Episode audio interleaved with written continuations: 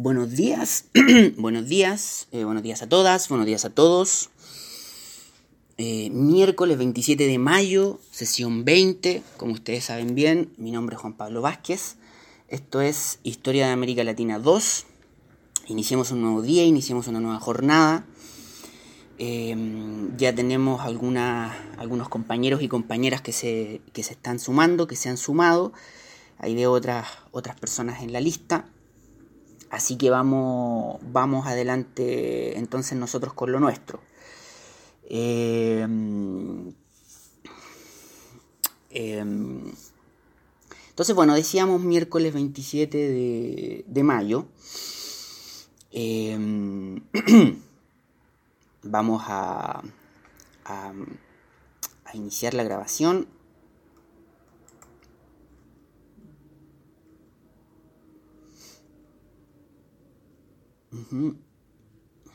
Ahí perfecto. Vamos a iniciar la grabación, les aviso a todos y todas esto se está grabando por si alguien de repente quiere, eh, quiere aparecer en, cámara o quiere aparecer con su voz. Eh, vamos, eh, entonces insisto, vamos adelante con, lo nuestro. Aprovecho de saludar a, Bruno, a Denise, a Scarlett, que ya están en, en línea y a los demás que se vayan sumando. Hoy no vamos a tener a, Benjamín, que va a estar con, una prueba en otra asignatura, así que, mm, así que vamos a estar solamente nosotros. Em, voy a... Em, voy a, mm, a compartir eh, pantalla. Buen día, profe, buenos días. Voy a compartir pantalla y em, eso sí, quiero hacer una, pequeña aclaración precisamente em, por la no presencia de Benjamín. Hoy día, bueno, insisto, Benjamín va a tener una, prueba, o tiene una prueba en estos momentos, así que no nos va a poder acompañar, lo cual implica que el chat va a ser un poquito menos ágil que los otros días, porque generalmente nos estamos eh, compartiendo el, el, rol del chat y de, la, y de compartir pantalla uno comparte pantalla, el otro ve el chat. Eh, en este caso voy a tener que estar en un, ida y vuelta, así que si no, si no estoy viendo el, chat o, me demoro mucho en responder alguna observación, me disculpan, pero tiene que ver con, eso. Eh, así que bueno, vamos entonces con, con lo nuestro. Em, nosotros, bueno, nosotros el día de ayer cerrábamos una... una mm, ahí voy a intentar compartir pantalla. Em, eso, ahí sí. Cerrábamos nosotros eh, una... Mm, una temática, un, digamos, una problemática bien interesante de, mm, que básicamente está en la segunda unidad de la asignatura. Em, y que hacía referencia a todo este proceso de industrialización, a toda esta estrategia de industrialización por sustitución de importaciones eh, en el marco del siglo XX en América Latina y en el marco de los debates por el, por el desarrollo. Entonces ayer, la, digamos, eso era parte de la segunda unidad de la asignatura, eh, lo discutíamos, eh, hace un tiempo atrás a través de las sesiones de marzo-abril. Em, luego lo retomamos la semana anterior y ayer cerramos definitivamente el tema. Así que no, nos permitíamos eh, entrar a la, mm, a la temática siguiente, ¿no? que está en el marco de la tercera unidad. Bueno, y básicamente pasar la tercera unidad y a partir de aquello entrar en las temáticas siguientes. Em, equipo, aquí necesito un, poquito de ayuda. Em, yo estoy en el proceso de compartir página. Pregunta. Eh, en estos momentos, ¿ustedes ven la página compartida? O sea, ¿están viendo una presentación de, de Google Presentaciones? ¿Es pregunta? Ya, perfecto. Eh, la, la molesto de nuevo. Ahora, en este segundo, en este momento, ¿se sigue viendo la presentación? Sí. Ya, perfecto. Sí. Esa segunda pregunta es porque no me quedaba claro si em, yo al poner, al seguir yo viendo la página del Teams, ustedes seguían viendo la, presentación, pero me parece que sí. Ya, entonces me puedo mover tranquilamente entre el chat y, la presentación porque ustedes siguen viendo la presentación. Ya, perfecto. Entonces, eh, vamos adelante. Nosotros el, día de ayer, el día de ayer, eh, cerrábamos nuestra, nuestra conversación, nuestra, digamos, nuestro encuentro, eh, presentando la tercera unidad. Presentando la tercera unidad. Y decíamos que la tercera unidad lleva por título América Latina en la Guerra Fría entre la Alianza para el Progreso y el modelo cubano. Esa era nuestra eh, tercera unidad. También decíamos, también decíamos que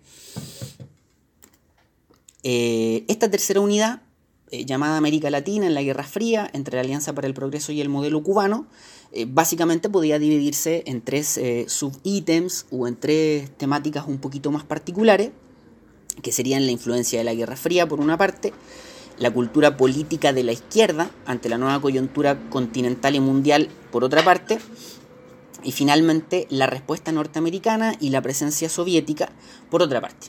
Entonces, de alguna forma, nuestra tercera unidad se descomponía en esos tres grandes elementos o en esas tres, em, eh, digamos.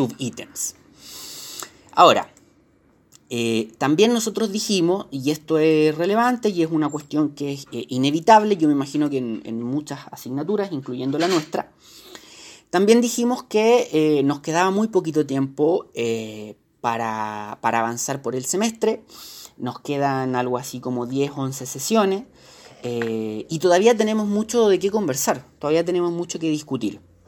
Entonces nosotros vamos a tener que hacer un ejercicio importante de identificar bien los elementos más relevantes o más agudos de las distintas problemáticas y debates que nos propone el programa, eh, y luego hacer una síntesis bien importante de, o un ejercicio sintético bien, bien, bien importante de aquellos elementos y de las distintos debates y problemáticas del, programa.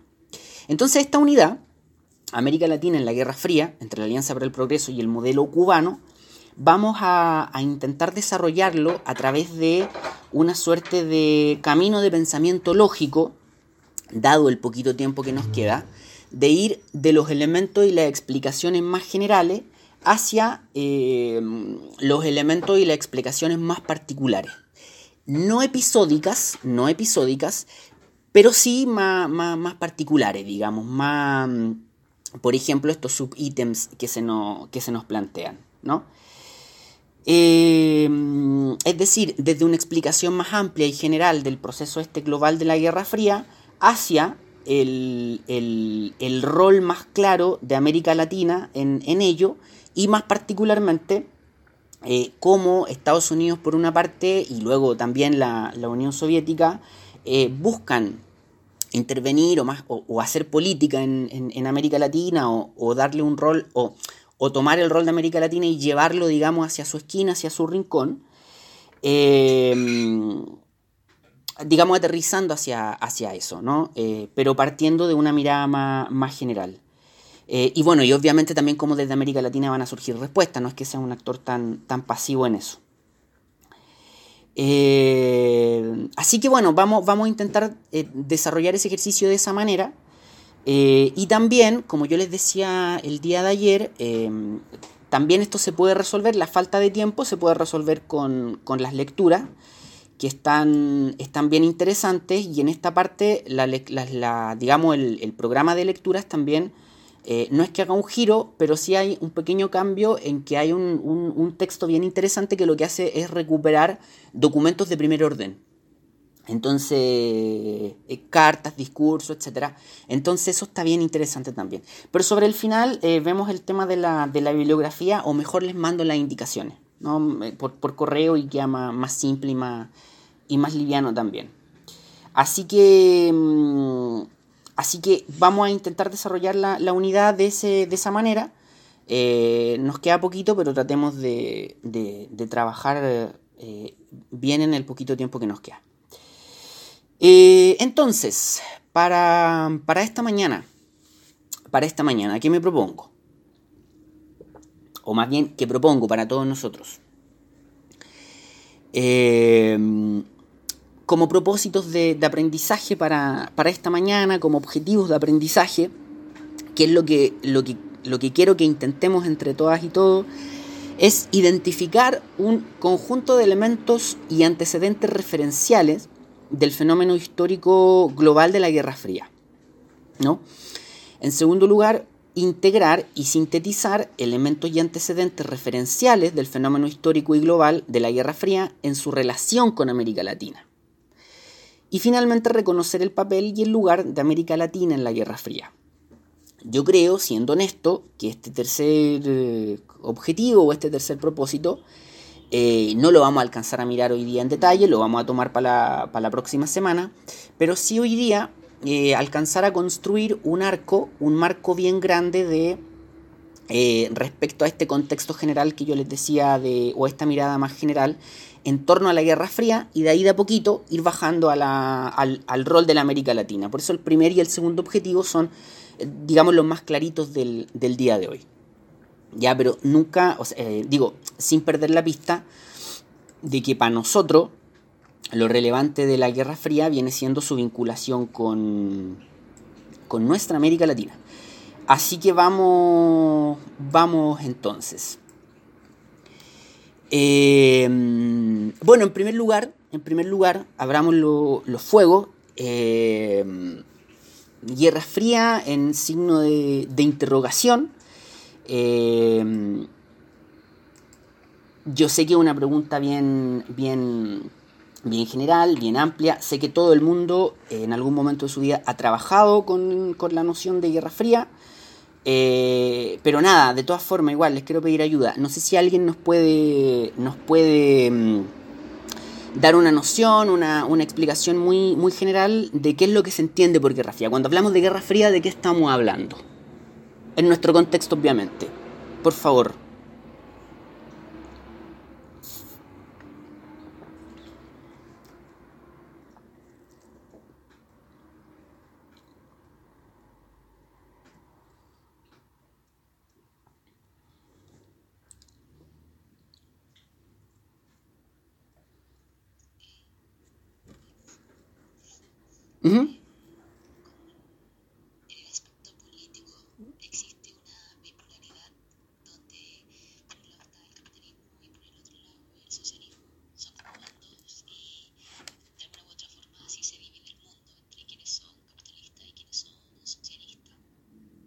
Ya. Ahí tenemos ya una, una mirada eh, de ¿verdad? Bien interesante. Ahí ya nos plantea dos elementos así como muy, muy potentes. Se fue directo al, al, al meollo del asunto. Nos dice hay dos grandes proyectos político-ideológicos en juego. De una parte el capitalismo, de otra parte el socialismo. Y además nos dice, esta no es una, una discusión de de una municipalidad, sino que estamos hablando del mundo. ¿no? Hay dos grandes proyectos que se están disputando el mundo. ¿no? Interesante. Eh, ¿Alguien más que algún, algún desacuerdo o algún acuerdo con, con Denise o algún antecedente que nos faltara?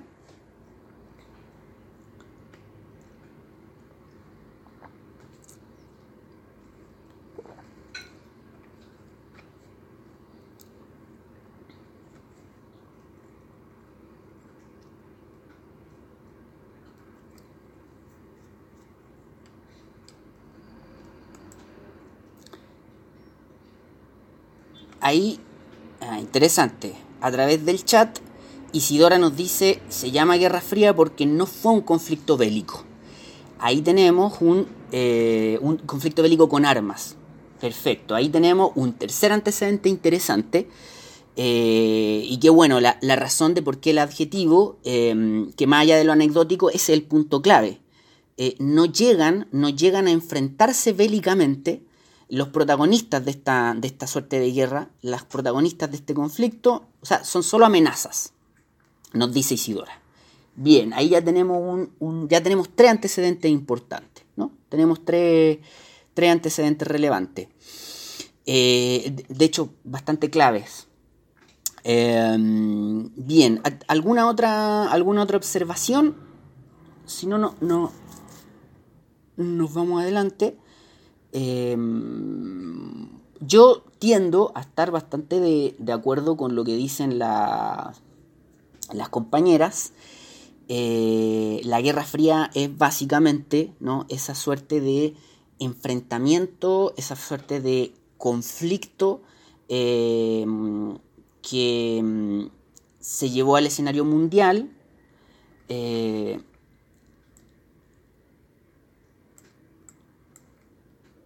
vamos adelante, ese conflicto que se, mm, insisto, se llevó al escenario mundial eh, y donde se van a enfrentar, eh, digamos, hay una, una, suerte, por lo menos discursivamente, hay una suerte de trasfondo que es el que nos plantea precisamente Denise, de esta suerte de enfrentamiento entre un proyecto político ideológico para el mundo, eh, o entre dos proyectos político ideológicos, pero que en términos más, más del escenario político em, se puede describir como un enfrentamiento entre eh, las dos grandes potencias del, del mundo de la segunda mitad del siglo XX, eh, y que básicamente el escenario político mundial se constituye en una suerte de enfrentamiento bipolar entre estas dos grandes potencias eh, que se van a enfrentar en distintos ámbitos. Como muy bien dice, dice Isidora, eh, estas potencias se van a enfrentar en distintos ámbitos y a través de distintas formas, a través de distintas maneras, pero no en un conflicto bélico puntual entre ellas. Em,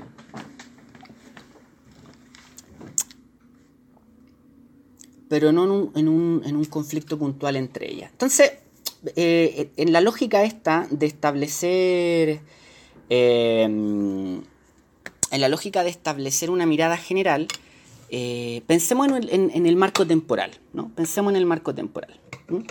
Eh, yo insisto, como recapitulación, me parece muy bien, la Guerra Fría sería ese enfrentamiento global mundial, ese fenómeno político, histórico, global, vivido en la segunda mitad del siglo XX, donde el escenario político se traduce en un enfrentamiento entre las dos grandes potencias de la época, que por una parte es Estados Unidos, por otra parte es la Unión Soviética, cada uno, cada uno planteando una suerte de proyecto político ideológico de fondo, Estados Unidos, eh, eh, digo, discursivamente, ¿no? Planteando una democracia liberal, planteando un proyecto occidental, planteando el capitalismo. Por otro lado, la Unión Soviética, planteando un proyecto de, socialismo. Eh, y estas dos grandes potencias, con su proyecto ideológico y político, digamos, de fondo o en carpeta, se van a, van a dominar el escenario político mundial eh, y se van a ir enfrentando en distintos ámbitos de la realidad. Eh, sin embargo, como muy bien nos dice Isidora, no lo hacen bélicamente entre ellos. ¿no? Ese enfrentamiento finalmente va a estar repartido en otros distintos ámbitos que eh, digamos, así en abstracto puede parecer un poco curioso, pero en el transcurso de, este ratito que vamos a conversar van a ir surgiendo esos distintos ámbitos donde Estados Unidos y la Unión Soviética se, enfrentan. Eh, Isidora, Isidora, una pregunta. Usted que nos. Y, pasamos al tiro a, elementos más concretos, pero tenía una, pregunta. Eh, Isidora nos dice que eh, la Guerra Fría finalmente no se va a traducir en un conflicto bélico eh, con armas, sino que va a ser un marco donde hay muchísimas amenazas. yo adhiero, estoy de acuerdo, pero además planteo que van a haber múltiples ámbitos donde sí se van a enfrentar la Unión Soviética con eh, Estados Unidos, o por lo menos en forma indirecta. No sé si a alguien, alguna, alguno, se le ocurre algún escenario de enfrentamiento. Ya nos queda claro que bélicamente, o sea, no hay una guerra entre Estados Unidos y la Unión Soviética, pero algún punto, algún escenario o algún ámbito donde efectivamente se hayan enfrentado. No sé si a alguien se le ocurre alguno.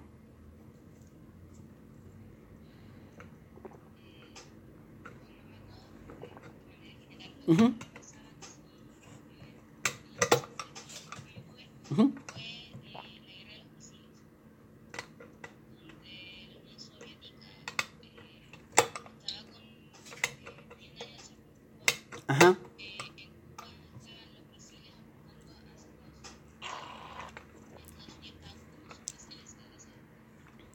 Claro.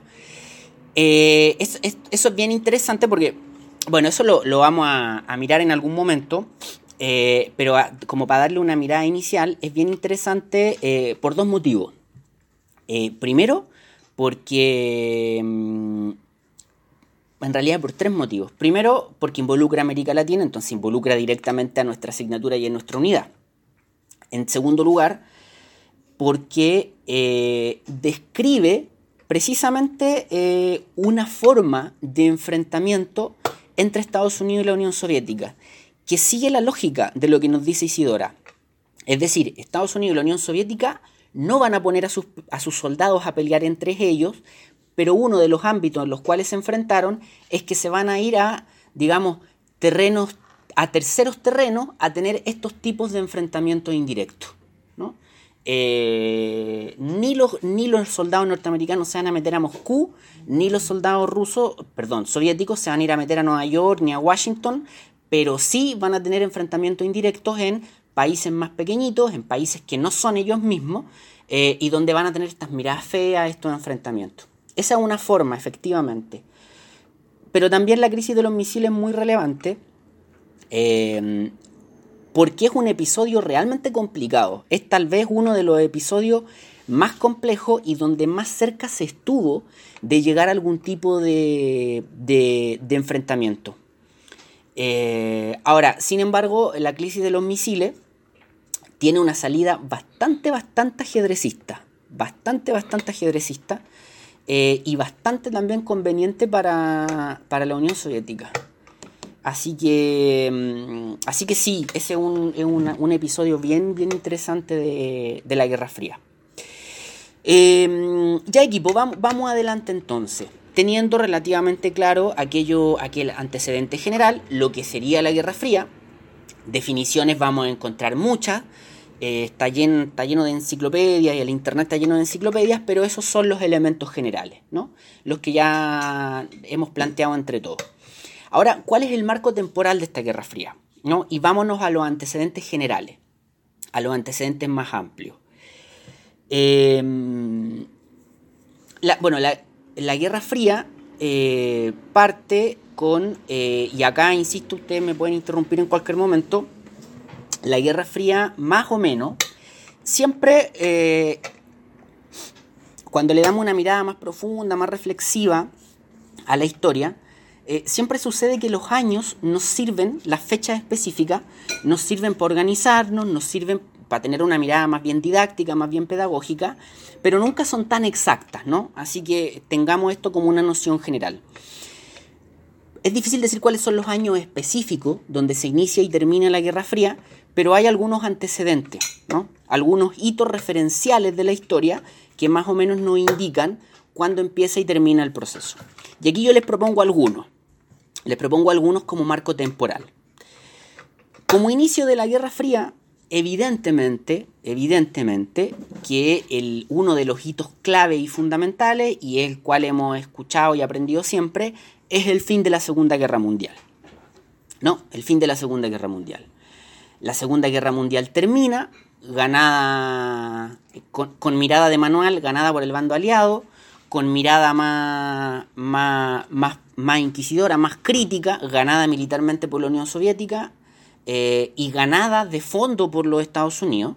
Pero lo concreto es que termina la guerra mundial, el bando aliado gana militarmente. Eh, y ese hito marca el fin de un tipo de orden político global y el nacimiento de un nuevo tipo de orden político global. ¿no? O sea, se nos en términos concretos y simples, se nos termina la Unión, perdón, se nos termina la Segunda Guerra Mundial y los grandes ganadores son Estados Unidos y la Unión Soviética. Se nos termina la Segunda Guerra Mundial y las dos grandes potencias son Estados Unidos y la Unión Soviética. Como muy bien nos decía Denis, cada uno con un proyecto político ideológico de fondo. Por lo tanto, se empiezan a se, empieza a vivir esa tensión.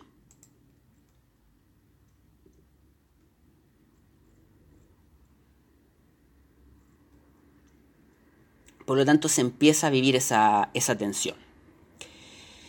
Em,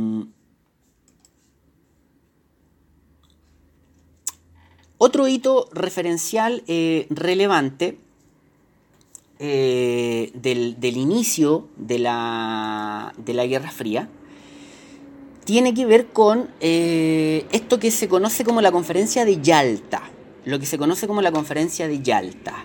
Pregunta para, para ustedes. ¿Alguien tiene alguna noción, alguna idea, recuerda de qué se trata la conferencia de Yalta?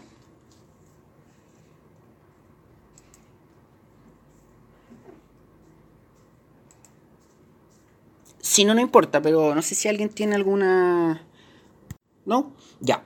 La conferencia de Yalta básicamente es una eh, reunión eh, donde, bueno, obviamente no, una, conferencia donde se reúnen eh, los tres grandes ganadores de la guerra, los tres, digamos, países vencedores, el, el bando aliado, pero básicamente quienes se reúnen son los gobernantes de ese, de ese bando. Nosotros sobre el final de hoy día le vamos a dar una mirada un poquito más detallada a este, a este contexto, a este marco de la, de la conferencia de Yalta, pero en términos bien concretos, es la reunión donde participan eh, Winston, eh, Winston, Churchill, Stalin y Frank, eh, Franklin Delano Roosevelt como los grandes ganadores de la Segunda Guerra Mundial y donde básicamente, en términos muy generales, se sientan a discutir qué va a pasar con el mundo de ahora en adelante. Es una, esta conferencia de Yalta se desarrolla en 1945, por ahí por febrero, o sea, meses antes de que sea el fin definitivo de la Segunda Guerra, pero cuando ya está claro que la Segunda Guerra está terminando, que la está ganando el bando aliado, y estos tres grandes líderes mundiales, o sea, el presidente de los Estados Unidos, el primer ministro inglés y el jerarca líder de la Unión Soviética se sientan a discutir bajo la pregunta, ¿qué hacemos ahora? ¿No? ¿Qué es lo que se viene para el mundo? ¿Ganamos la Segunda Guerra? ¿Y qué es lo que se viene de ahora en más? Y en esa conferencia de Yalta se llegan a una serie de acuerdos políticos globales, entre ellos el orden político global desde ese momento, del año 45, 46, 47 en adelante. ¿no? Entonces la conferencia de Yalta se constituye así en un hito clave y fundamental del inicio de la, Guerra Fría. Generalmente vamos a encontrar, ¿no? como los hitos referenciales del inicio de, la Guerra Fría, estos dos grandes referentes. A mí, para molestar un poco, para tirar tierra encima de la mesa, eh, me gusta plantear que hay un tercer hito que no se, no, digamos, no se menciona tanto, pero que es un hito clave también, que es un hito importante y que está aquí rondando, dando vuelta. No es específicamente parte del, digamos, de la, de la, familia más directa, eh, por eso, eh, si ustedes ven la lámina, yo la planteo un poquito más abajo, porque es algo que está pasando en esos años, ¿ya? Y es que Estados Unidos, ese es el momento, esos son los años en que Estados Unidos llega al cenit, ¿no? llega al, punto más alto mm, de, su trayectoria como potencia hegemónica. ¿No? esos son los años, la segunda mitad de la década de los 40, donde Estados Unidos definitivamente se constituye, como se dice, en el hegemón del mundo, ¿no? en, la potencia hegemónica del sistema mundial, de la economía mundo capitalista, como decimos los sistemas mundistas. Eh, para que eso pase, hay dos grandes antecedentes o hay dos grandes fenómenos que se, se tuvieron que producir. No están acá en la lámina, pero muy brevemente lo, describimos. Eh, uno, uno, y hay que ser justo históricamente, em, muy relacionado con una observación que hacía ayer uno de sus compañeros, em, y es que Estados Unidos durante mucho rato, durante un siglo o un poquito más, va a desarrollar internamente o va, digamos, va a producir internamente un proceso de desarrollo económico, sobre todo de desarrollo industrial importante. Entonces, una de las razones, un porcentaje importante de las razones de la que, por las cuales Estados Unidos se constituye en potencia mundial, es una suerte de acumulado histórico propio. Eh, ¿Por qué esto se relaciona con algo que decía uno de sus compañeros? Porque una de las claves fue que Estados Unidos tuvo un Estado súper proteccionista y súper presente para su industria interna. Eso es, así, eso es un hecho. Hay un, eh, eh, Hamilton fue muy importante, fue muy clave eh, en, desarrollar ese pensamiento económico dentro de los Estados Unidos y que ese pensamiento económico fuera em, influyente políticamente. Claro, lo que pasa es que una vez que Estados Unidos es potencia hegemónica, al resto del mundo le dice otra cosa y a nosotros nos dice otra cosa. Pero internamente ellos fueron muy proteccionistas de su economía, de sus industrias, de su agricultura, etc. Eso, eso por una parte, hay un acumulado histórico en términos de su desarrollo económico. Y en segundo lugar, y esto sí se conecta con, con lo que acabamos de decir, es que el fin de la Segunda Guerra Mundial es un hito clave para que Estados Unidos se convierta en la potencia hegemónica. Es un hito fundamental y clave. Y aquí hay un antecedente eh, que es muy clarito, que hoy día uno desde el presente, como decimos los que nos gusta el fútbol, con el diario del lunes es fácil saber quién tenía que jugar y quién no. Entonces, desde el presente es fácil hacer la siguiente reflexión. Estados Unidos peleó una guerra muy intensa, una guerra muy potente, muy devastadora, donde murió muchísima gente, pero esa guerra no se peleó en los Estados Unidos. Se peleó afuera, se peleó en los otros países. Estados Unidos construyó toda una lógica discursiva a través del cine, en la literatura, en la realidad, en la política, etc., donde ellos eran protagonistas de la Segunda Guerra Mundial, y la verdad es que lo fueron. Pero al igual que todas las guerras que ha peleado Estados Unidos, salvo la guerra civil, se han peleado afuera de las fronteras norteamericanas. ¿Qué significa esto? Que tras la Segunda Guerra Mundial, las otras potencias industriales del mundo, europeas principalmente, quedaron devastadas en el suelo, físicamente destruidas. Y Estados Unidos, evidentemente, quedó con una sangría económica, pero su territorio quedó prácticamente intacto porque la guerra no se peleó en suelo norteamericano. Entonces, al terminar la Segunda Guerra Mundial, las otras potencias industriales tienen una crisis gigantesca y Estados Unidos no. Y Estados Unidos no. Entonces, bajo esa lógica, le va a sacar muchísima ventaja a las otras potencias industriales. Esto no es tan exacto ni en matemática, pero para que avancemos así más, más, en términos más claritos, si ustedes suman los dos antecedentes, desarrollo económico acumulado de muchas décadas, sumado a esta coyuntura global, bueno, te queda que Estados Unidos se constituye en la potencia hegemónica. Es decir, en el país más poderoso del mundo, tanto en términos económicos como financiero eh, y militares. Y en ese ámbito, en el militar, su único rival pasa a ser la, Unión Soviética.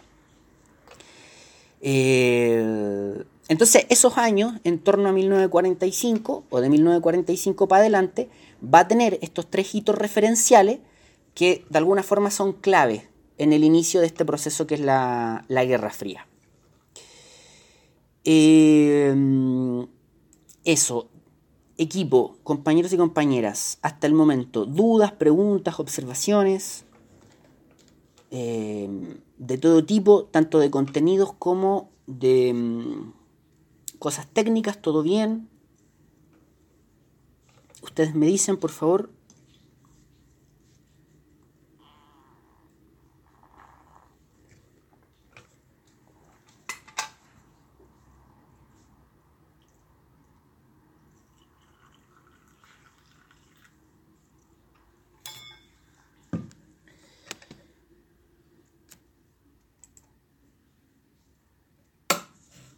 Ya.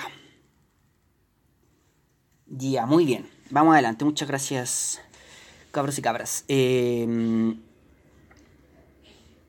vamos adelante entonces. Y en el otro, digamos, en el otro punto, eh, pensando en el marco temporal, ¿no? ¿Cuándo se nos acaba esta cuestión? ¿Cuándo, ¿cuándo finaliza, digamos? Eh, hay, algunos, yo puse 1991, gran año, 1991, no por el fin de la Unión Soviética, por otros motivos, pero gran año 1991. Eh, vamos a tener un hito que es así como fundamental y clave, y que es el colapso de, este, mm, de esta construcción política e histórica que es la Unión Soviética. Eh, le damos en, dos segundos una miradita más analítica, pero para que se entienda, fin de la Unión Soviética, o sea, colapsa, se desintegra en el año 91, ya no va más. Ustedes, el, mundo empieza enero de 1991 y si uno hace un, una lista de, digamos, de, estados del mundo, uno es la Unión Soviética. Después, si uno hace la misma lista, en el 1992 ya la Unión Soviética no existe. A eso me refiero. Ya, ahora, ¿cómo pasó eso? No? Esa es la pregunta. Esa es la gran pregunta. Eh, les propongo tres grandes antecedentes. Tres referentes, o sea, tres antecedentes referenciales de este fin de la Unión Soviética. Primero, eh, 1985 eh, se, mm, tenemos algo que se llama perestroika y algo que se llama glasnost. La perestroika y la glasnost, que se generan en 1985. Eh, equipo, disculpen lo cargante, pero alguien, alguno, alguna, recuerda más o menos de qué se trata la perestroika y la glasnost, alguna noción, alguna referencia.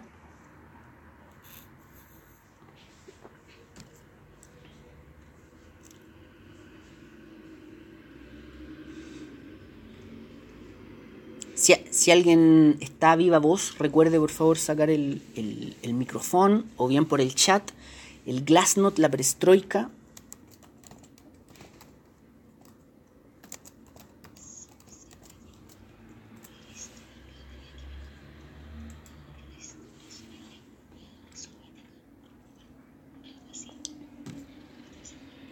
Ya. Eh, fue Denise. Em, entonces, la perestroika, Denis nos dice una suerte de restauración en el ámbito económico, en la esfera económica. Bien, yo estoy de acuerdo, yo estoy de acuerdo. Y la Glassnot, que claro, es menos taquillera la Glassnot, es menos famosa, pero también es súper clave. No sé si alguien recuerda alguna o alguna noción de la Glassnot. ¿No? A mí me pasa que la que, que la Glasnost, no, no, la Glasnost no, la perestroika, em, me acuerdo del nombre de cuando yo era niño y se hablaba de esto, era en el año 91, 92, cuando se hablaba mucho en la tele de esto. Yo era muy chico, entonces no tengo recuerdos articulados, recuerdos coherentes, pero sí me acuerdo de la palabra, que se hablaba mucho de este tema. Ya partamos por la Glassnode, esto va a ser bien breve, no, no vamos a detenernos tanto acá porque recordar que, lo que de lo que tenemos que hablar es de América Latina, pero esto es, fundamental para entender el, fin del, o el colapso soviético. Eh, la perestroika básicamente es lo que nos planteó Denis. De hecho, perestroika no recuerdo si significa restauración o reforma, literalmente. Pero la perestroika es básicamente una eh, reforma económica que se inicia en el año 85. Eh, un señor que tal vez ustedes han escuchado hablar muchas veces de él, de apellido Gorbachev, eh, llega a fines de los 70 a puestos muy altos en el Partido Comunista Soviético y posteriormente llega a... no recuerdo el nombre, el título del, del líder máximo de la Unión Soviética, no me acuerdo. Me parece que, no sé si no estoy seguro si era el secretario general del partido, no me acuerdo. Pero lo relevante es que el líder máximo del Estado soviético llega a ser Gorbachev y Gorbachev desde su gobierno va a intentar establecer dos grandes reformas, dos grandes reformas estructurales para la, para la Unión Soviética. Uno es básicamente lo que nos dice Denis. La perestroika es una, en realidad no es una, sino que es un conjunto de reformas estructurales en el ámbito económico. Em, y esto es bien interesante, o, más bien interesante es como bien entretenido de, bueno, para uno que es ñoño, bien entretenido de, de, mirar y de como de mirar desde la distancia. Nuevamente con el diario del lunes es más fácil saber quién tenía que jugar y quién no. Pero es, es, bien interesante. Yo he tenido que revisar, por ejemplo, por ejemplo, prensa de esa época, así como trabajando en investigaciones, Em, y el discurso de Gorbachev, cuando Gorbachev eh, estaba intentando sacar adelante este proyecto, estas grandes reformas, lo que él decía es que básicamente era una reorganización económica del socialismo soviético en función de su conservación y de que fuese, digamos, muy competitivo para poder derrotar al capitalismo. Es decir, una suerte de perfeccionamiento del socialismo soviético. Eso era como el discurso que salía desde adentro. el, discurso que salía desde adentro. Luego, luego, probablemente sus críticos y también con el tiempo, eh, la realidad es que si uno mira la perestroika, eh, lo que sucedió es que la perestroika no es que haya convertido a la Unión Soviética en, qué sé yo, en Estados Unidos, no, para nada. Pero sí como que empujó o movió a la economía de la Unión Soviética hacia una economía de mercado. No digo que la haya transformado completamente, pero pensemos, hagamos el ejercicio mental. Pensemos que tenemos en una, en una esquina, o pensemos en una línea recta, en, en un punto tenemos a eh, una economía eh, centralmente planificada como la Unión Soviética y en el otro extremo una economía de mercado como en los Estados Unidos. La perestroika no es que llevó a la Unión Soviética a los Estados Unidos, pero sí la hizo avanzar algunos pasos hacia allá. Como que la movió un poquito hacia una economía de mercado. O un poquito, digamos, más que un poquito. Eh, es luego del colapso soviético, después del colapso soviético donde ya definitivamente estamos hablando de otra cosa. Pero en ese periodo como que se mueve un poquito la Unión Soviética, o más que un poquito, hacia una economía de mercado. Eh, algunos pequeñitos ejemplos, muy pequeñitos ejemplos, de lo que hace la perestroika una apertura económica, eh, una liberalización económica de distintos sectores de la economía soviética. Eh, abre relaciones económicas con Occidente, que estaban, bueno, estaban bastante cerradas y las abre. Eh, y un ejemplo así como más clarito, de hecho muy extraño para nosotros desde el presente, para el tipo de economía en que vivimos, la realidad en que vivimos, se va a permitir eh, o se va a ser más permisivo con el acceso a la propiedad privada en artículos básicos, por ejemplo que hasta los 80 en la Unión Soviética estaba súper controlado y con la perestroika eso se va a empezar a liberalizar. ¿No? Propiedad, ojo, propiedad privada, estamos, estamos en, términos de un cuestionamiento a la naturaleza de la propiedad. Bien, bien interesante y para nosotros desde nuestro presente así como cosas bien, bien, bien curiosas, ¿no? Pero en términos generales esa es la perestroika, eso, eso es lo que sucedió. Y el Glasnost es eh, en el mismo sentido y en la misma línea eh, una reforma o un conjunto de reformas estructurales eh, que de alguna forma conduce o te mueve hacia una liberalización, pero en el ámbito político. Si la perestroika está en el ámbito económico, el glasnost está en el ámbito político. ¿Y cómo se liberaliza el, el ámbito político? Por ejemplo, con una mayor libertad de prensa, con una mayor facilidad para la prensa, con una liberalización de la información, con eh, mayores libertades civiles, eh, con mayores, por ejemplo, espacios de autonomía local para los gobiernos locales, etc. ¿no? En, digamos, un, mayor espacio de liberalización política. Eh, ya, parece muy, muy así como pro tradicional soviético decir que estas reformas estructurales son como las razones por las cuales colapsó la, la Unión Soviética. Pero en términos pragmáticos sí, pues efectivamente, se empieza a transformar desde adentro. Entonces, independiente de, la escala valórica o ideológica de cada uno, si está como le parece mejor para el mundo o peor para el mundo este colapso, lo concreto y lo real es que estas reformas efectivamente ayudaron, ayudaron desde adentro a ir transformando progresivamente el sistema eh, y empujaron a su colapso también.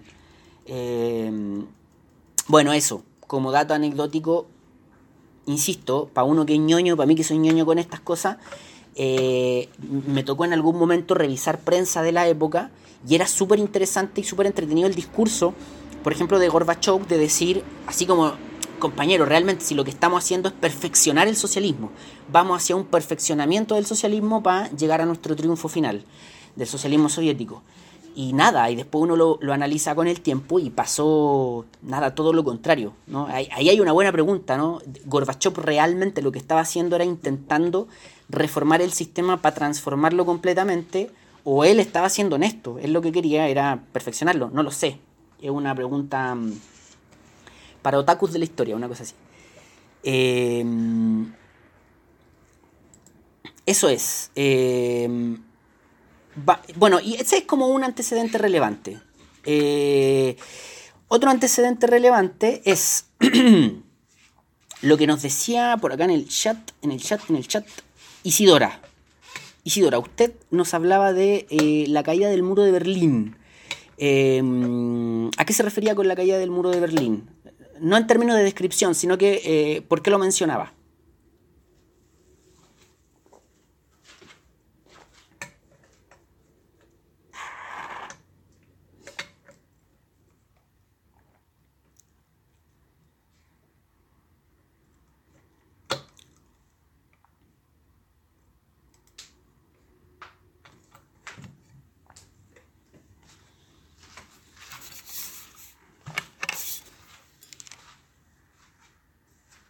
No, sí.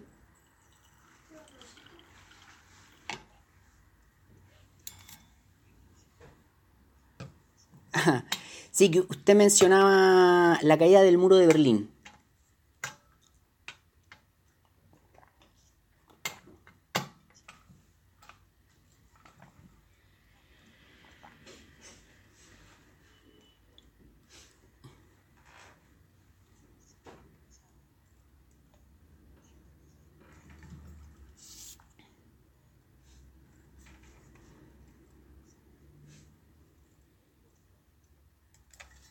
Claro, la caída del muro de Berlín es bien clave en términos de, lo que usted dice. Eh, nada, en el año 89 eh, básicamente cae el muro de Berlín en términos políticos, así como nos, como nos dice Isidora, no en términos físicos, eso va a ser posterior. Pero en el año 89 cae políticamente el muro de Berlín, es decir, se acaba la división de Berlín, ¿no? Eh, y eso es, claro, un antecedente muy clave y fundamental para la, caída del muro. Eh, si tienen alguna, alguna, mm, algunos segundos de, tranquilidad, de ocio los fines de semana, y si me aceptan la, la recomendación, denle una miradita a una película que si no la han visto, la podrían ver que se llama Goodbye Lenin. Es una película bien entretenida y súper interesante. Eh, no sé, debe tener unos 20, 15 años, em, que más o menos retrata este tema de la, de la, mm, de la caída del muro. Em, digo, lo retrata porque no es un análisis así como, como, como, político, sino que es la mirada de una familia que vive en, en, en Alemania en la época y que le toca, digamos, experimentar todo lo que sucede con, la caída del muro. La protagonista es una señora que, mm, que adhiere mucho al, digamos, a la Alemania oriental, que es muy adherente, y que de repente le toca ver cómo cae el muro y cómo el sistema se, viene abajo.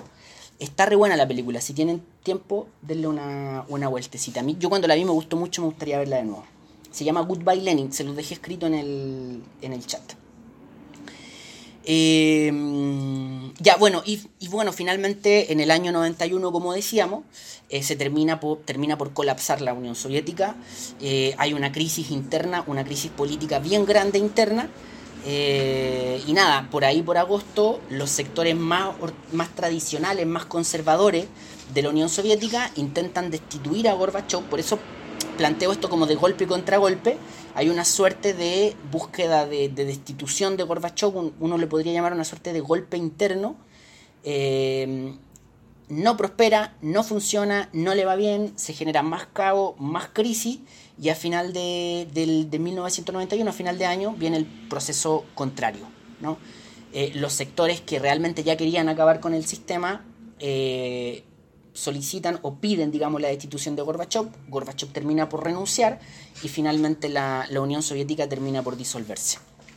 Y al año siguiente ya vivimos un mundo muy, muy curioso donde eh, tenemos a la Federación Rusa, no a la Unión Soviética, eh, y donde las distintas repúblicas que componían la Unión de Repúblicas Socialistas Soviéticas empiezan a declarar sus independencias y bueno, ya no tenemos más este proceso. ¿Y por qué nos interesa eso a nosotros? Porque marca el definitivo fin de la Guerra Fría. Y marca el hecho de que la Unión Soviética finalmente termina en términos así como bien, bien concretos, ¿no? Eh, de perder la Guerra Fría.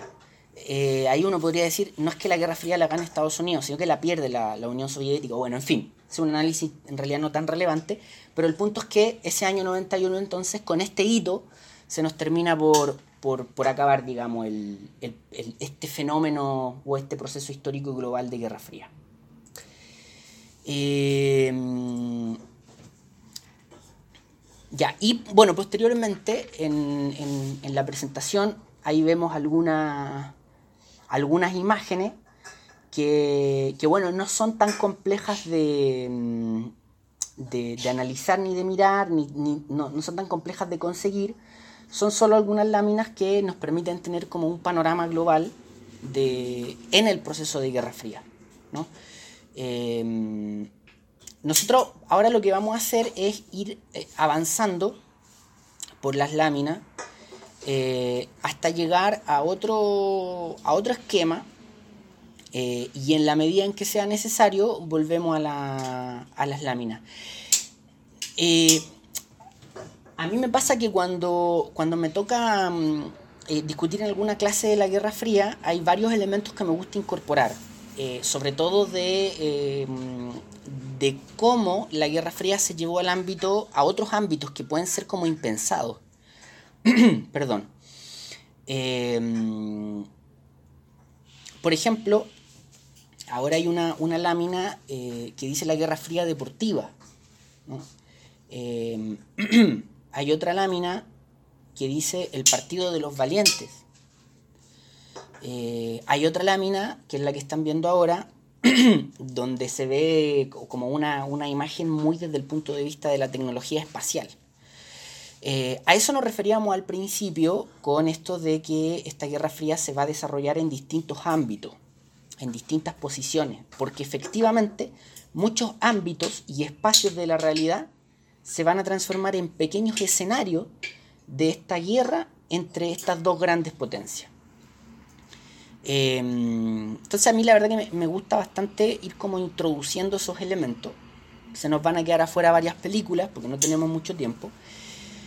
Pero démosle una pequeña mirada a, mm, mm, mm, digamos, a elementos más eh, menos, menos visuales de la Guerra Fría y en la medida en que necesitemos las imágenes vamos atrás. Ya, ya nos va quedando poquito de hoy día Así que, así que tratemos de, optimizar el tiempo.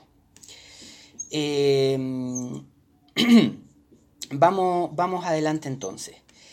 Em, vamos a intentar también hacer, hacer esto más bien rápido. Entonces, de la lámina que estamos viendo, decíamos que uno de los elementos clave, clave de la Guerra Fría, del inicio de la Guerra Fría como referentes fundacionales, fundamentales, vamos a tener la conferencia de Yalta. Ya, vamos a tener la conferencia de Yalta, que se desarrolla en, por ahí por, el, por febrero, enero de 1945 y que básicamente reúne a los vencedores de la guerra, a los grandes vencedores de la guerra.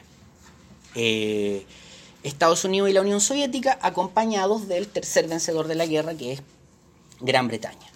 Entonces, esta conferencia reúne a Roosevelt, a Stalin y a Churchill. Y básicamente lo que estos tipos hacen es una discusión en torno al orden del mundo post Segunda Guerra Mundial. Es decir, insisto, loco, se termina esta guerra, la ganamos y ahora qué hacemos. Hay que ver qué hacemos con el mundo, cómo es el orden post Segunda Guerra. Y de esta reunión, de esta conferencia o de este conjunto de conferencias, porque además la conferencia de Yalta va a ser parte de varias eh, reuniones que se van a establecer en esta época, se llega a tres grandes decisiones, o, digamos a tres grandes conclusiones. Eh,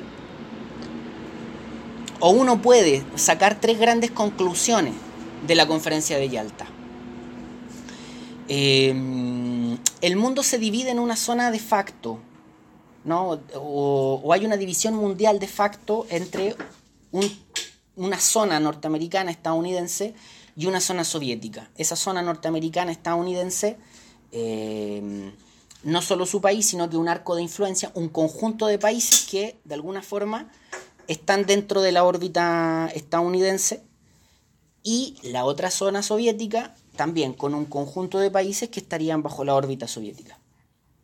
En segundo lugar, la zona soviética podía reducir sus transacciones con Estados Unidos, eh, pero no podía esperar ayuda en su reconstrucción.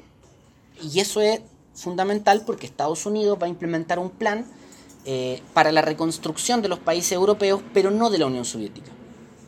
Y en tercer lugar, eh, yo no sé si es que esto se discute realmente en la, en la conferencia de Yalta, pero como resultado de todo este proceso es que a contar del año 45 en adelante vamos a tener una retórica y un discurso profundamente hostil, que si uno lo, ve así en términos eh, críticos, este, esta retórica hostil le va a permitir a cada uno, tanto Estados Unidos como a la Unión Soviética, consolidar el control sobre sus zonas respectivas. ¿no? Es, como lo que nos decían, eh, lo que decían ustedes. Eh, finalmente estos dos países no van a llegar a enfrentarse nunca militarmente. Sin embargo, van a estar durante décadas con este discurso y esta retórica hostil, diciéndole al mundo cómo el otro es su gran enemigo, pero finalmente nunca enfrentándose entre ellos. Eh, esa dinámica se va a mantener durante toda la, digamos, durante el resto de décadas de, de la Guerra Fría. ¿Ya? Eh, y bueno, en la conferencia también de, Yalta, en términos más concretos, más específicos, se van a, se van a discutir em, otras cuestiones más, digamos, más específicas, eh, como em, que a contar de que se termina la Segunda Guerra Mundial, em, hay que liberar Europa, o sea, hay que desmilitarizar Europa, una cosa que se discute en Yalta. Otra cosa que se define en Yalta, hay que convocar a una Asamblea General del Mundo en la ciudad de San Francisco, California. Y efectivamente se hace una reunión, una suerte de conferencia mundial con los distintos países del mundo en San Francisco, California, y en esa reunión se, digamos, es el antecedente de las Naciones Unidas, de la ONU. Entonces en Yalta también de alguna forma hay una responsabilidad grande de, la ONU. Eh, en Yalta también se discute no solo la situación del mundo en general, sino que, bueno, ¿qué hacemos ahora con Polonia? ¿Qué hacemos ahora con Japón? ¿Qué hacemos con Alemania, por ejemplo? En Yalta se define qué va a pasar con Alemania. En fin, en fin. Eh, en Yalta entonces se discute el orden post Segunda Guerra, es decir, el orden de la, del mundo a contar de la Guerra Fría. Em, y en, este, en este punto, eh, ya luego digamos de este contexto así como muy general, muy, muy amplio, eh, hay que hacerse la pregunta, ¿no? ¿Qué pasa con América Latina en todo esto? ¿Dónde estamos nosotros? ¿Cuál es el, rol o cuál es la posición que jugamos en ese, en ese marco? Eh, y uno también podría, digamos, extender la pregunta hacia el resto del mundo. ¿Qué pasa con África? ¿Qué pasa con Asia? ¿Qué pasa con los que no somos ni europeos ni norteamericanos eh, y que no ganamos la guerra? ¿no? ¿Qué pasa con eh, el resto del mundo? Y es ahí donde surge eh, lo que se va a conocer como, o lo que nosotros podríamos denominar como el problema del tercer mundo. Eh, de hecho, en ese marco es donde surge esta clasificación del tercer mundo, porque vamos, digamos, se va a bautizar o se va a establecer una suerte de clasificación donde hay un primer mundo, Estados Unidos, y las eh, democracias occidentales, liberales, capitalistas, y un segundo mundo que sería eh, la Unión Soviética y su órbita de influencia. Entonces en la época se va a plantear, bueno, entonces hay una suerte de tercer mundo, que son todos aquellos países que no participan ni de uno ni de otro. Em, ya, equipo, para ir eh, llegando al final de la, de la jornada. Un poquito de paciencia y un último esfuerzo más. Em, cuando hablamos de, si se fijan en, la lámina que está ahora en, en pantalla, Dice política de contención del comunismo, doctrina Truman. Doctrina Truman. Yo no sé si alguien en algún momento escuchó hablar de eso alguna vez, tiene alguna noción. ¿A, qué nos referimos cuando hablamos de la política de contención del comunismo y o la doctrina Truman. No sé si alguien tiene alguna noción.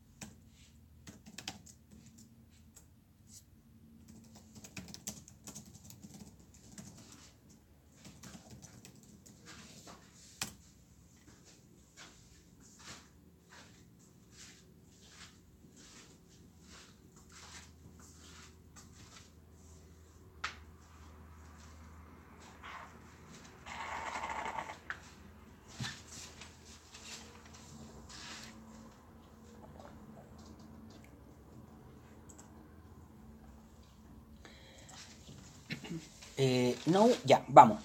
Eh, vamos con, lo último y, cerramos esto. Eh, bueno, entonces tenemos ese, escenario, tenemos ese, contexto global que estábamos describiendo.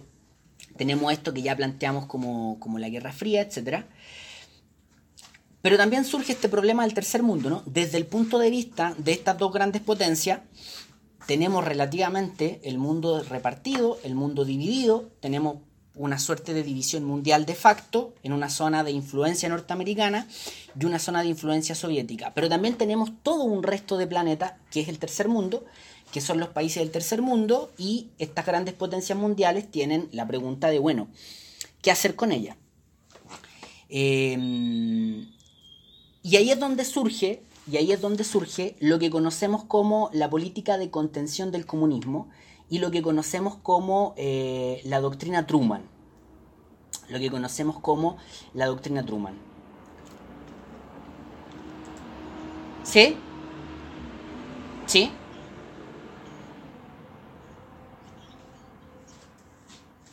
Ah, ya.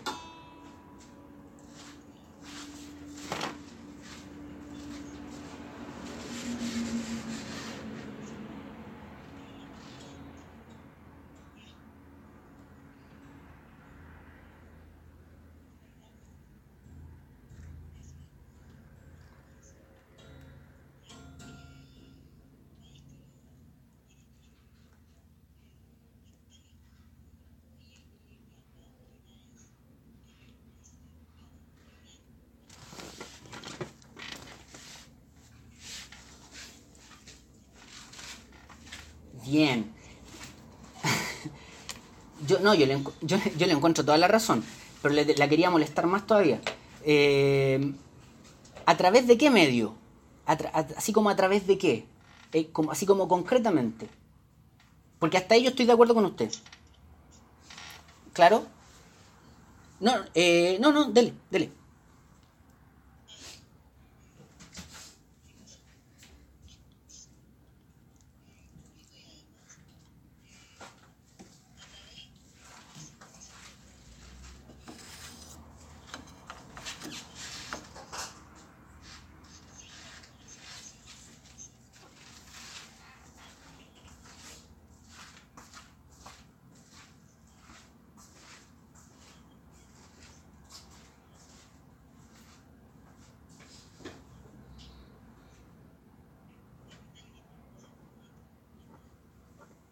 Claro.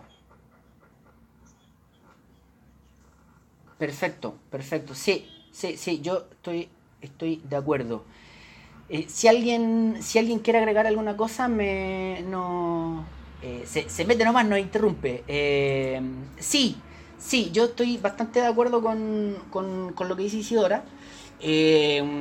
efectivamente, bueno, esto responde un poco a la pregunta, ¿no? ¿Qué hacemos con el resto del mundo? ¿Qué pasa con América Latina? ¿no?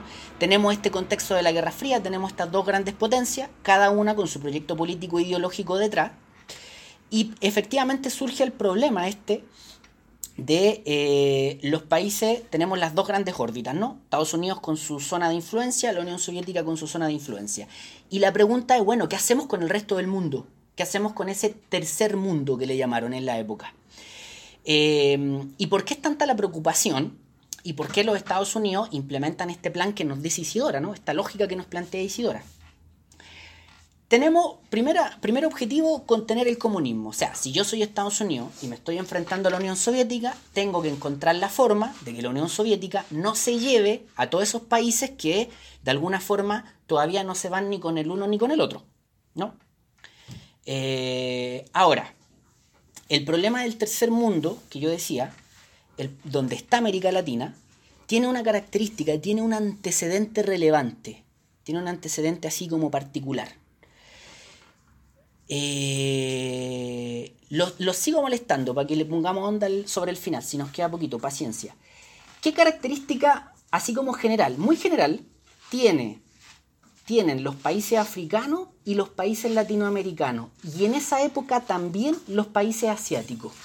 Característica así como muy general.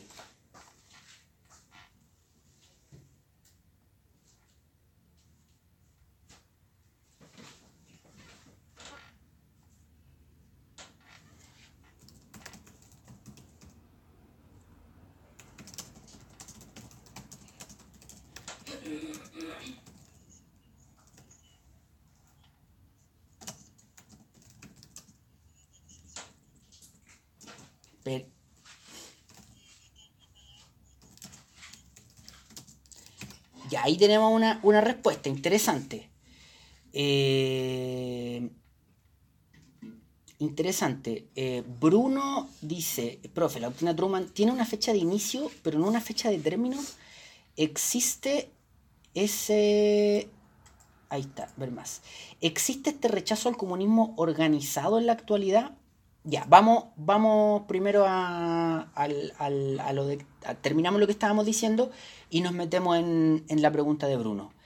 Eh, entonces, sí, yo estoy de acuerdo, los países de Asia, de África y de América Latina, en la época, tienen como característica general, así muy, muy, muy, muy clarita, aquí como dice Scarlett en el chat, no son desarrollados, efectivamente, son países pobres, ¿no? Son países, eh, como, como lo hemos estado llamando en las últimas clases, países periféricos, eh, y con otra característica en común, que además los países africanos y los países asiáticos son países que en esa época recién se estaban independizando.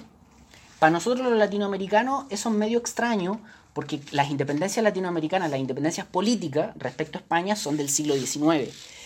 Sin embargo, tenemos en común con los países africanos y los asiáticos que estamos llegando a la mitad del siglo XX y como muy bien dicen ustedes, todavía somos países pobres, países subdesarrollados, países con economía atrasada.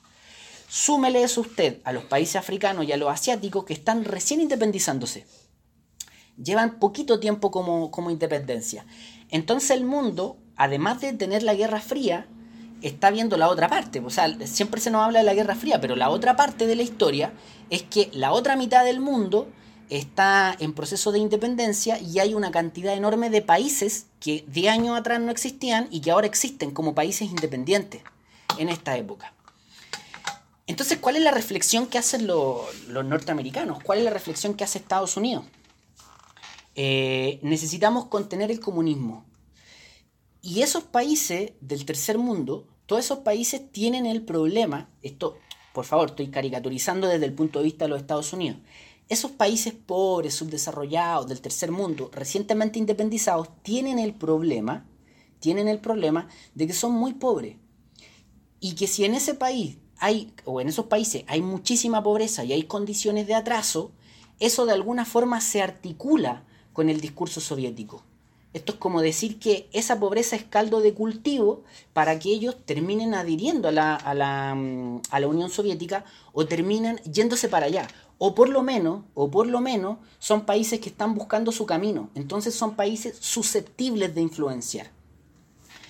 Y ahí es donde aparece, como muy bien nos dice Isidora, Harry Truman, presidente de los Estados Unidos, que eh, hace una reflexión, digamos, no él, sus asesores, pero él es el responsable político porque es el presidente. Eh, y Harry Truman en un discurso que va a ser en el año 47, aquí en la lámina yo tengo un párrafo, nos va a decir los Estados Unidos tienen que apoyar a los pueblos libres que se resisten a ser subyugados por minorías armadas o por presiones exteriores. más adelante, en la lámina siguiente, yo tengo un, una, digamos, otros párrafos de otro discurso de Truman, donde dice, en el momento actual de la historia del mundo, casi todas las naciones deben escoger entre modos de vida alternativos. Frecuentemente la elección no es libre. Un, modo de vida se basa en la voluntad de la mayoría y se distingue por instituciones libres, gobierno representativo, elecciones libres, garantías a la libertad individual, libertad de expresión, libertad religiosa y libertad de opresión política. Y el segundo modo de vida se basa en la voluntad de una minoría que se ha impuesto por la fuerza sobre la mayoría. Se apoya en el terror y la opresión, en una prensa y una radio controladas, en elecciones arregladas y en la supresión de las libertades individuales. Entonces, muy claramente Estados Unidos está ofreciendo un discurso en el cual está planteando a sus rivales como los, digamos, los opresores, como, eh, eh, digamos, como los controladores, como los opresores, y se están planteando a sí mismos como los liberadores, como los representantes de la libertad, etc. Eh, entonces, ¿qué hace, ¿qué hace Harry Truman? Establece lo que se denominó como la doctrina Truman, para contener al comunismo. Y la doctrina Truman consistía en establecer una serie de programas de asistencia técnica, financiera, económica e industrial a los países del tercer mundo. Para que estos, con el discurso de nosotros te vamos a ayudar económicamente, nosotros vamos a ayudarte a que tú te desarrolles, pero tú tienes que seguir el modelo correcto, el modelo de la libertad, el modelo de la democracia occidental, o sea, nuestro modelo. La doctrina Truman consistía finalmente en llevar asistencia técnica, económica, política y financiera a los países pobres del tercer mundo, a los países periféricos, pero no por puro altruismo internacional, sino que en función de que esos países siguieran su influencia y no siguieran la influencia soviética. ¿Ya? Cuando nosotros hace un tiempo atrás discutíamos respecto al tema del desarrollo, yo les decía, el desarrollo es un concepto estadounidense, o por lo menos en su origen, es por eso. Es porque en ese contexto es el presidente Truman el que dice, nosotros los Estados Unidos conseguimos el desarrollo económico. Y hay una cantidad grande de países, ustedes, que están por debajo de ese desarrollo. Nosotros los vamos a ayudar para que modernicen sus economías pero el modelo a seguir somos nosotros. O sea, todo ese discurso del desarrollo desde el punto de vista de los Estados Unidos es parte de su política de contención del comunismo. Y décadas después, cuando nosotros escuchamos hablar de la Alianza para el Progreso y de todo ese tipo de, programas norteamericanos, están en esa dinámica. Están en esa dinámica. Son una forma de poder blando es como yo te ayudo, pero yo soy el modelo. Pero yo soy el modelo. Em, ahora, el objetivo de eso, insisto, no es altruismo internacional ni altruismo global, es básicamente generar una influencia económica y política sobre esos países del tercer mundo y alejarlos lo más posible de la Unión Soviética. Em, ahora, es evidente, es muy evidente, que como, como, está ahí plasmado en la última lámina, que no vamos a analizar ahora, sino que es lo que vamos a, ver para la, la, próxima semana, es que ese tipo de políticas, como la doctrina Truman de contención del comunismo, se van a mezclar, se van a articular desde el punto de vista norteamericano con otro tipo de políticas. Es decir, Estados Unidos va a intentar influenciar en América Latina, intervenir en América Latina, llevar a América Latina hacia su territorio a través de políticas como esto que decíamos de la doctrina Truman, que después, por ejemplo, va a ser la Alianza para el Progreso, va a ser una expresión de aquello. Todo eso lo va a articular con intervencionismo, con financiamiento a sectores políticos, eh, con intervenciones militares, con intervenciones ocultas, con roles específicos en múltiples golpes de Estado en la región y también en un proceso muy potente eh, de una suerte de guerra fría desde el punto de vista de la cultura de masas, de la cultura popular, de la influencia en el cine, eh, en la academia, en las universidades, en la producción de literatura, etc. etc. ¿no? Se va a desarrollar una búsqueda muy fuerte de influencia en estos distintos ámbitos. Y la lógica es contener al comunismo y ejercer su influencia sobre las distintas regiones que no son ellos mismos y en este caso del tercer mundo, de la periferia y para nosotros lo más relevante también de, América Latina. Em, eso, equipo, eh, hasta ahí, ¿alguna observación, alguna duda? Volvemos en un segundo a lo de Bruno, pero aparte de eso, ¿alguna duda, alguna observación?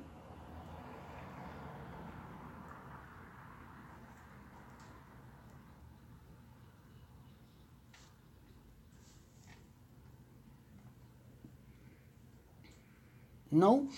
Ya, eh, respecto a lo que plantea Bruno, sí, la doctrina Truman tiene una fecha de inicio, pero no una fecha de término. Eh, em, no, la doctrina Truman tiene la fecha de, inicio del gobierno de Truman, de los discursos que va a establecer Truman, eh, y una fecha de término, em, así como... A ver, lo que pasa es que la, la doctrina Truman, así como por ejemplo la doctrina Monroe, Em, no es como una suerte como de plan en específico que, que uno pudiese decir que tiene una fecha de término, sino que es una forma de operar que de alguna forma, que de alguna manera continúa. Yo no sé si Estados Unidos en algún momento le pone oficialmente una fecha de término a la doctrina Truman, pero por ejemplo si uno lo analiza, la doctrina Truman propiamente tal o los discursos de Truman son de la década de los 40 pero, por ejemplo, la Alianza para el Progreso, la Alianza para el Progreso es una, una, un programa norteamericano de la década de los 60. Y básicamente es un programa de ayuda económica, técnica y social, así como, como lo decía la doctrina Truman, eh, que se pone como objetivo formal el progreso de América Latina. Pero sabemos que la Alianza para el Progreso tiene de fondo también eh, alejar lo más posible eh, a los proyectos comunistas de los distintos gobiernos de América Latina. Eso lo vamos a conversar la próxima semana. Entonces, esa, observación de Benjamín, perdón, de, mm, de Bruno, lo podemos ir viendo la próxima semana. Pero, por ejemplo, y ahí un pequeño spoiler, ¿sí?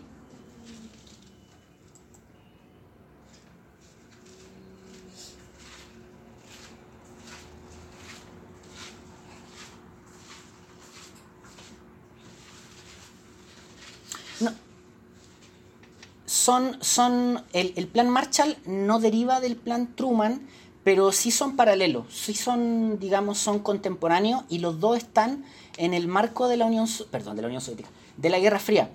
El plan Marshall es un plan de reconstrucción de Europa post Segunda Guerra. Y eh, la doctrina Truman es una política de contención del comunismo. Entonces, no son exactamente lo mismo, no deriva el uno del otro, pero sí absolutamente están bajo el mismo contexto, la Guerra Fría. Entonces, el plan Marshall es interesante porque usted le puede dar una doble lectura. Eh, eh, ejemplo, eh, se viene la Segunda Guerra, termina la Segunda Guerra, Europa está devastada y Estados Unidos establece este plan Marshall para reconstruir Europa para ayuda, ayuda económicamente a Europa. Entonces, eh, primera, primera mirada crítica, uno podría decir, bueno, Estados Unidos está ayudando a sus aliados, ahí no hay mucho que, tampoco hay mucho altruismo internacional, está ayudando a los aliados. Pero además, hay otro factor relevante en el cual no nos vamos a meter, lo vamos a solo anunciar. Isidora, pregunta para usted. Si usted es vendedora si usted es una gran industrial, eh, como vendedora, ¿qué necesita con urgencia? Si usted tiene cosas para vender, ¿qué necesita así pero con urgencia? O digamos, lo, más evidente que necesita, si usted tiene cosas para vender.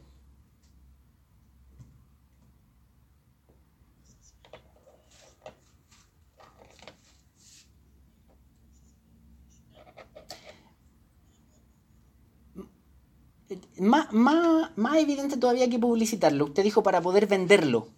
Entonces, si quiere vender, ¿qué necesita?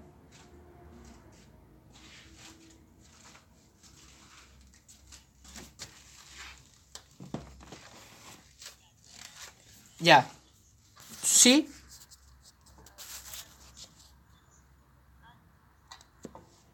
Y necesita quien se la compre. Exactamente. Personas que quieran comprar. Entonces Estados Unidos, lo habíamos dicho hace un ratito, termina la Segunda Guerra y es la gran potencia industrial. Pero necesita mercado, necesita quien le compre. Entonces Estados Unidos no le sirve tener a Europa devastada en una crisis económica gigantesca. Lo que necesita es reactivar la economía europea para tener un socio comercial. Por ejemplo, un mercado donde vender sus productos industriales, además del tercer mundo, obviamente. Entonces el plan Marshall eh, es eso, es un programa de asistencia eh, financiera para Europa, pero para la reconstrucción después de la devastación de la Segunda Guerra Mundial. Y la mirada crítica mal pensada que hacemos, en realidad bien pensada, pero crítica, es que en realidad Estados Unidos necesitaba a Europa porque eran sus aliados políticos y porque los necesita con su economía sanita para poder ellos tener con quién intercambiar sus productos. Eh, eh, pero eso, entonces, eh, bueno, y, la doctrina Truman, así como fecha de término específica, es difícil ponerle una fecha de término específica. Uno podría decir, bueno, el gobierno de Truman se acaba en algún punto, pero la realidad es que las bases fundamentales de la doctrina Truman, así como, como Estados Unidos te ofrece asistencia técnica y financiera, pero con la lógica de que uno siga su influencia, es algo que la realidad es que no se da la impresión que no se acaba nunca, es algo que incluso uno podría encontrar ejemplos hoy día en América Latina eh, que siguen esa dinámica. No es la lógica de la Guerra Fría. Salvo la OEA, hay pocas cosas que estén todavía en la lógica de la Guerra Fría. Pero esta mirada de te ayudo, pero, pero flaco, te ayudo, pero esa ayuda no es gratis, hasta... Creo que hay ejemplos hasta la actualidad de, eso. la próxima semana miramos con un poquito más de detalle la Alianza para el Progreso porque para nosotros es fundamental digo, por ser parte de, América Latina. Eh, equipo, yo me había prometido a mí mismo de hacer esto más breve, no lo logré. Eh, para ir cerrando, dudas, preguntas, observaciones. Eh, no sé si a Bruno que hacía la observación le queda alguna cosa dando vuelta, como para que vamos cerrando.